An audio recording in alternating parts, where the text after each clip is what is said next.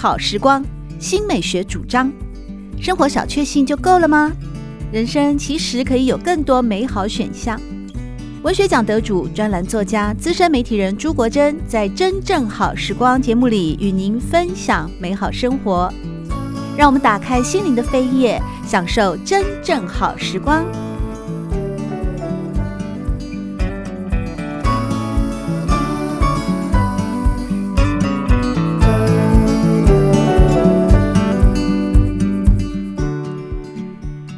好，欢迎您再度来到《真正好时光》的节目当中，我是朱国珍。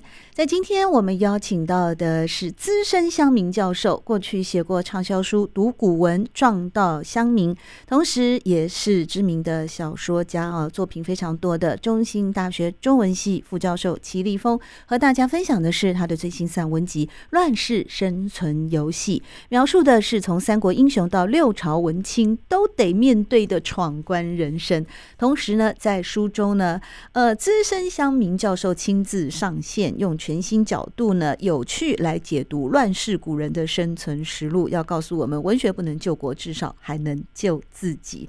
我很好奇的就是哦，呃，当然这本书它的整个的背景啊，以及他所描写的一些人物啦、篇章啦、跟故事都是六朝。那立峰老师在博士论文就是主修的，也就是六朝文学。哎，你为什么要选六朝文学？我前面有讲说我呃我自己喜欢六朝，因为我觉得六朝是一个想象力大爆发。那你为什么喜欢六朝？其实我一开始没有特别要选啊，就是因为其实以前我们古早比较早。这个研究所通常题目老师会跟我们一起讨论。那那个时候我的老师他是他做词赋，就是赋这个文体嘛。嗯。那他自己是研究汉赋。那后来他有一些学生也陆陆续续做，有人做唐赋，有人做明清的赋。那只是说六朝没有。然后我那时候对文心雕龙很有兴趣，因为我修那个老师的课就是修文心雕龙那个文古典文论。哦。然后老师就说：“哎，你既然对文论有兴趣，又找我指导。”那你来做以六朝为主题，然后以六朝赋为主，然后再结合文论，因为要做六朝文学，一定要用到文论嘛。你就这样子来做，就想说，哎，好啊，这样做做看。我本来一开始最想做的是文心雕龙，还有食品。文心雕龙是什么了？我都忘记。我自己中文系毕业，我都忘记。文论专书啊，就是在讲说哪个作家的文章怎么样，这样哦，流血算是对对流血，算是这种评论性的啦，就是说。呃，当时哦，写作应该怎么样？然后当时这个历代作家谁谁优谁劣这样子。那后来就做了，我就发现说，哎，这个时代真的是第一个，他一直被后来的人打压。那我就是谁打压？我们都会有那种路见不平，就觉得说，哎，你怎么可以这样子诋毁这个这个时代有那么差吗？然后就实际看这样子。等一下，等一下，你刚刚讲到魏晋那个六朝那个时候的人是被后来的什么唐朝吗？宋朝宋啊，对啊，哦，都被那些理学名家。对啊，就觉得他们太疯狂，对不对？觉得他们太疯狂，然后离经叛道，然后写的诗呢，就是没有实际的社会意义，通常是这样批评。对，就是因为唐宋八大家讲文以载道，对，那六朝诗就正好相反，它是一个没有没有没有实际寄托跟封建的一个作品，这样子。其实我们光从《世说新语》里面，像豪龙啊，我晒书啊，有没有？嗯，是新《世说新语》里面嘛，最有名的就是他的故事啊。对对对。嗯，我晒书，他就那个七月七号好热那天中午，嗯，农历的七月七号，他跑到那个外面里面，就把那个肚皮露出来，然后躺着仰躺。人家都左右邻居问他说：“你干嘛呀？”他就说：“我晒书啊，因为他的肚子里面都是书，他满腹经纶啊。”而且六朝啊，《世说新语》蛮多这种赤身裸体，刘伶也是嘛，就是他跑他家，他就说。他裸体，就说你跑到我家，我整个家就有衣服嘛。然后那个坦腹东床啊，嗯嗯，对，就是说肚子，就是说我要选女婿，然后啊，每个人都衣冠都穿正装，只有王羲之这样的 肚子露出来。对啊，其实那个我看学者解释说，他们那个时候服食啊，就嗑药，然后嗑了以后会全身发热，所以有一些人就会把衣服脱光，是为了要散那个热。哦，所以对。其实是嗑药的关系哦，对，然后有不是真的这么洒脱啊，对啊，嗯，在齐立峰的《乱世生存游戏》当中呢，分了好几个篇章哦，呃。刚刚立峰也有跟大家提到，就是说，其实当初在书写的时候，也有想到对应我们目前社会的一种教养啊，嗯、因为现在教养书好像跟商管书、励志书等等都是一个舒适的主流啊，也因此立峰就想也往这个部分，像教养的部分来做一个书写的挑战。那他的教养实录呢，并不是从自身的经验，而是从魏晋南北朝的古人的典故里面。呃，来借取经验。比方说呢，在第二个这本书《乱世生存游戏》的集二当中，《豪门教养实录》，小时赢在起跑线，长大暴走无极限。这、这、这个故事很多吗？像这样？对啊，像孔融就是典型嘛，因为我们大家都读过那个《三字经》，那个不是骂人的。孔融让梨是吗？对，融四岁能让梨。对，那所以就会。想说，哎、欸，那他长大也是一个那个，但其实他后来他那个最最引起讨争议的，就是有一篇叫做《父母无恩论》，他写的吗？爸妈对我没有恩情，是他自己写的。对他写，就是孔融写，传说是他写的啦。嗯，那当时就那个啊，我看到一些亲子的教养专家就在讲这个，就说为什么他会这样，是因为他什么？小时候压抑自己的食欲，就是说他应该是小孩本来就想吃梨嘛，但是他要被强迫，就是说 你不能吃，你要给哥哥吃这样子，然后长大就暴走。但我觉得其实不是这样，因为孔融他其实他小时候就是说他小时候的故事，因为他是孔子后人嘛，所以他小时候故事很多。就是他四岁，我相信他应该也是一个很早熟的小朋友，对，因为他四岁的时候让梨，然后他十岁的时候跟他爸爸到那个长安。然后他爸爸就那个嘛，就是他们要拜见一个名士，然后那个名士那个姓李，但不就是不见那种不陌生人。对。然后孔融就去，他只是十岁小屁孩，就跑去找那个门房，就说：“我跟那个你们家主人是世交。”然后他们主人就吓到，就冲出来看，然后就想说完全不认识小屁孩是谁啊？那那个孔融就说：“我。”我祖先是孔子，那你姓李，你祖先是李耳，就是老子嘛。对，那我们就好几代前，那个老子跟老子跟孔子就曾经论礼嘛，讨论礼教的问题。对，所以我们好几代春秋时代就四教这样。嗯，然后当时就有一个宾客说，孔融小那个。小时了了，大未必佳。对，然后孔融马上就打脸他，就是想君小时必然了了，就你 小时候一定很聪明啊，所以现在变这样子。好极致。所以我觉得他从小就很很聪明，反应很快。没错。那那个父母无恩论，我倒觉得是一个，因为很多人说他崩坏，怎么会那么孝顺呢？然后长大写这种文章，我觉得他有两个可能，一个是被。被诬赖是他写的，嗯，那另外一个可能是那个他要表现一种名士、狂士的风雅嘛，因为他们东汉那个时候其实很推崇名士啊，嗯嗯，有名而已吗？还是要那种宦官之家、官宦之家？你说你说你说名士名士的定义名士哦，对，倒倒是也，我觉得倒也不一定，因为像但是大部分还是官，还是那个啦，还是是是富二代或官二代，对，官三代，他也是对对对，官官后代，对，他也是那个。他的夫人也是那个，还是那个曹魏的宗室嘛，所以他们其实都还是上算是上层阶级的。哦，对，嗯。然后有时候我觉得他们的名士、他们的风、他们的这种狂放，嗯，他们有一种表演性，就是说我们我们这些官宦之家当然都很守礼教，但是我就要来一个这样子啊，毁金灭道这样子那个礼崩乐坏给大家看。嗯嗯，对啊。所以我觉得，我觉得这是六朝人的一个很深层的矛盾。对，嗯，但这个孔融最后好像死的蛮惨的哦。对啊，他就是因为这个父母恩论被曹操斩首的啊。那你说有网军当年的他的罪行之一，这样哦。可是你你在那个《乱世生存游戏》里面有提到说，孔融之死跟魏晋六朝的网军有关联。他们那时候网军是什么样的概况？哦？对，其实其实这也是比不哎，我是这个这这个等一下要被引战，但是我真的要跟各位听众朋友讲，就是。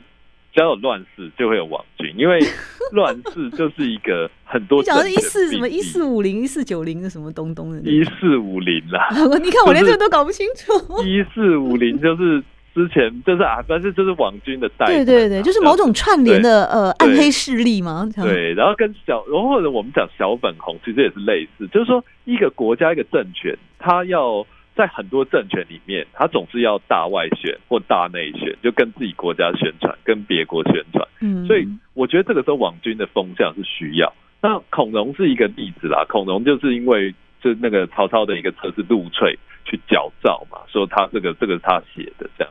嗯嗯，在当时其实非常多这种例子，像我第一篇讲那个诸葛亮，对，就是那个三顾茅庐，那个就是有一个网军的痕迹，就是那个因为三顾茅庐这件事，我们都我们现在都知道，我们现在都觉得是真的，但当时那个曹魏的有个史家叫做于焕啊，嗯，他就说他就重新写他的魏略里面就说没有三顾茅庐这件事，是孔明在那个荆州的时候去找刘备求官，嗯。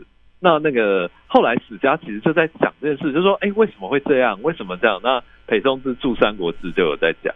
哦，我要跟听众朋友讲一下，我这个观点是从那个东华大学教授王文静教授他的有一篇论文叫做《洗澡池与诸葛亮神话是建构》这篇来的。嗯，那其实我觉得，当然他们论文不太会，可能不会想网军怎么做，但是你实际看整理过，你就发现说啊。这不就是三国时代王军的运作嘛？就是你去抹黑别人，你说那个三顾茅庐假新闻呐、啊，实际上是怎样怎样这样子，就是给你带风向这样。所以我觉得这也很有趣啊。就是或者可以这么讲，在六朝那个时候，也有某种所谓的意见领袖，但他的意见可能不一定是正确的哦。对，他有可能就是假新闻造假。对啊，他的有背后其他的意图。通常这个通常都有要宣扬自己。自己国家，然后诋毁其他国家的意味在啊，嗯，这个这个也是正常啊，这个想一想也是合理的，对啊。因为那时候的朝代真的太奇怪，魏晋南北朝从东汉末年开始分裂分裂以后啊，你光是那个呃呃什么吴啊、魏啊、汉啊三分天下哦，到最后南北朝的时候有南朝有北朝啊，有那个什么。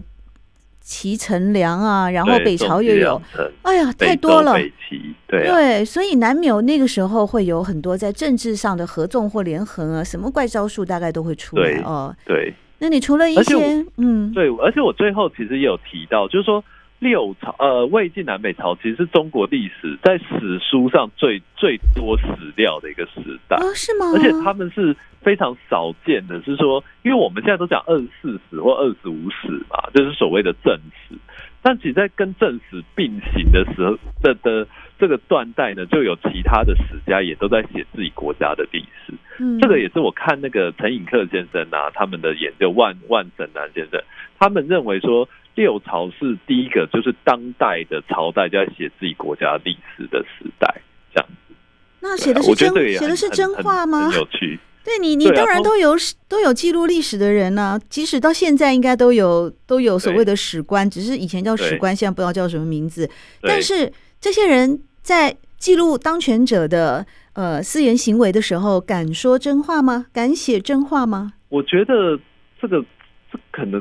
哎，这个这个这我不敢讲哎，就是说我们现在认为的，就后后后来编的应该比较可信度比较高啊。那当时如果说在呃等于说上位者还在，他就在同时写，那可能就比较是歌功颂德，就所谓的大外宣啊，就宣传自己自己都好棒棒啊，其他国家都造假，都是假新闻啊什么的。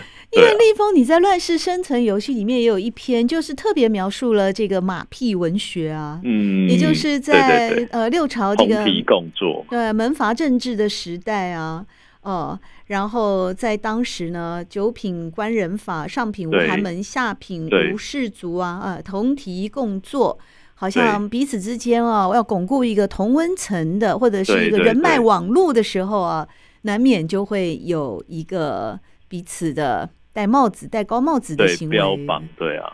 其实我我觉得，我倒觉得这个也是造成六朝文学真的它的价值不高的原因。虽然我刚刚说，我觉得我我的博士论文写六朝，有点想帮他翻案，嗯，但是我必须也必须跟国政还有听众朋友讲，我觉得六朝文学跟唐代或宋代或汉代文学相比，它真的是整个质量确实是比不上。如果以诗来说。六朝诗跟唐诗就差了一个等级嘛。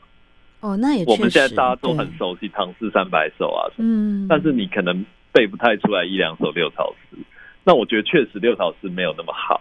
那我觉得没有那么好原因，就是因为跟这种同体工作、这种马屁文化有关。哦，就是说他们花非常大量的心力在写这种咏物诗，然后应和诗。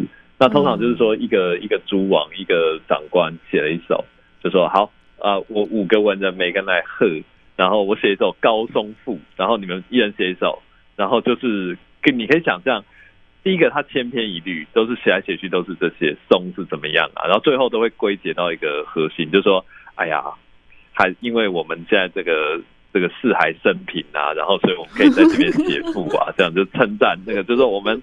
南朝是什么？宇宙唯一，世 世界第一，这样好棒棒，这样。所以，所以这个时代文学确实，它在价值上会比比不上唐代、唐宋啊，就是那种士大夫可能是自主写作的，是世人是有感而发的。那六朝就不是嘛，它有一个公式。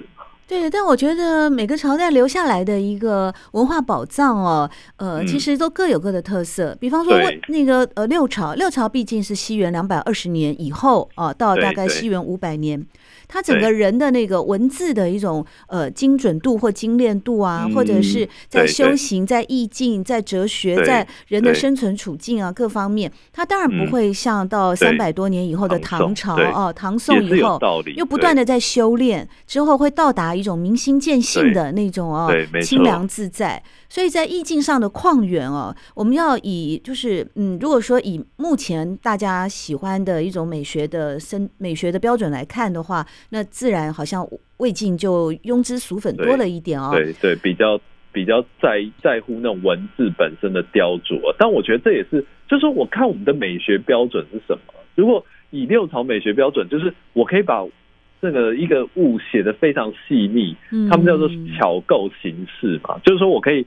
极尽像，就是说我写的就像盖印尼一样，它长什么样，我就完全用文字把它写生出来。嗯，那我觉得六朝的价值更高啊。对，另外还有一个六朝，我觉得很棒的，就是说他们也建立了一种啊，就是对于文章的呃，像曹丕的典论论文嘛，嗯，像刘勰的文心雕龙，就是他们开始会进行文学批评了。没错，嗯，这是一个很重要的里程碑耶，我觉得。对对对对，所以我们讲文学自觉嘛，就感受到文学是独立的。对对对，这是一个很大的那个 milestone，我个人这样认为。所以，对对，我想也是因此，我对那个，即便说他们在西元两百二十年的时候，这些所谓的魏晋名士哦，大部分都呃有他们很多呃，我们现在就是会觉得庸俗的那一面，但他们另外一方面也是在开开拓的。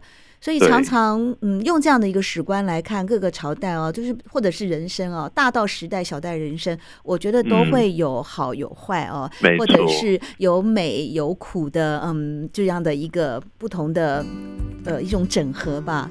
听众朋友，我们在今天的节目邀请到的是中兴大学中文系的齐立峰老师，和大家分享他的最新散文集《乱世生存游戏》。喜欢朱国珍制作主持的《真正好时光》，欢迎您订阅、分享或留言，随时保持互动，一起共享美好生活。